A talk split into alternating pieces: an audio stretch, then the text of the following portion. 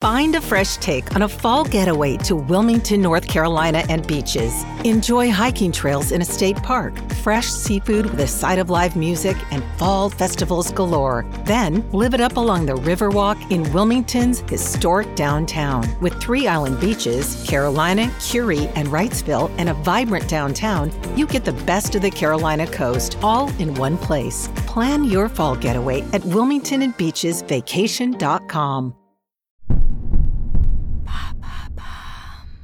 Qui a inventé les émojis Merci d'avoir posé la question. Tout le monde les connaît, tout le monde les utilise, et aujourd'hui, nous les célébrons. Et oui, le 17 juillet, c'est la journée mondiale des emojis, ces petits pictogrammes qui viennent égayer nos conversations numériques. SMS, chat, email, ils sont partout. Pourtant, on ne s'interroge pas forcément sur leur création ou sur qui les sélectionne. Heureusement, chez Maintenant Vous savez Culture, on adore se poser ce genre de questions. Mais avant ça, clarifions un peu les choses. Existe-t-il une différence entre l'émoticône, le smiley et l'emoji? Le design de l'emoji vient du smiley, ce petit rond jaune muni d'une bouche et d'une paire d'yeux. Il est apparu bien avant Internet. Il a été imaginé par un Américain en 1963. Mais ce sont des Français qui se le sont appropriés pour en faire une véritable marque. Avec succès. Le smiley fait aujourd'hui partie des 100 premières licences mondiales. La première fois qu'on les a vus, c'est en 1972 dans le journal France Soir, devant les articles annonçant les bonnes nouvelles. Pour ce qui est de leur usage actuel, faisons un bond au début des années 90.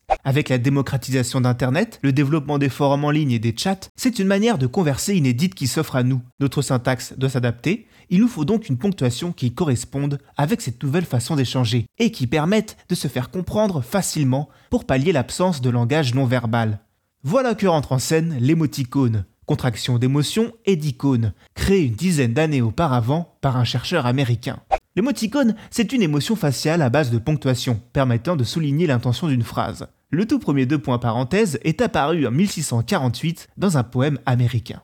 Son utilisation se démocratise rapidement et en 99, une entreprise de télécommunications japonaise les rend encore plus cool en leur revêtant la fameuse frimousse jaune. L'émoticône trouve ici sa forme finale et s'appellera désormais emoji. Certains d'entre eux s'émancipent du design smiley pour représenter plus fidèlement ce à quoi ils correspondent. Quand Apple décide en 2011 de les intégrer dans le clavier de son iPhone, c'est l'étape ultime qui les installe dans le quotidien du monde entier. Et alors, d'où viennent les emojis? N'importe qui peut proposer son emoji au consortium Unicode, l'unité américaine qui s'occupe, entre autres, de standardiser ce langage au format Unicode.11 afin de garder une cohérence. Et oui, c'est très réglementé. Si votre proposition est acceptée, il s'ajoutera aux 3633 emojis préexistants. Ensuite, c'est aux fabricants, Google, Samsung, Apple, de personnaliser ces emojis pour les faire correspondre à leur charte graphique. Chaque année, c'est une centaine de nouveaux emojis qui paraissent sur nos tablettes et téléphones.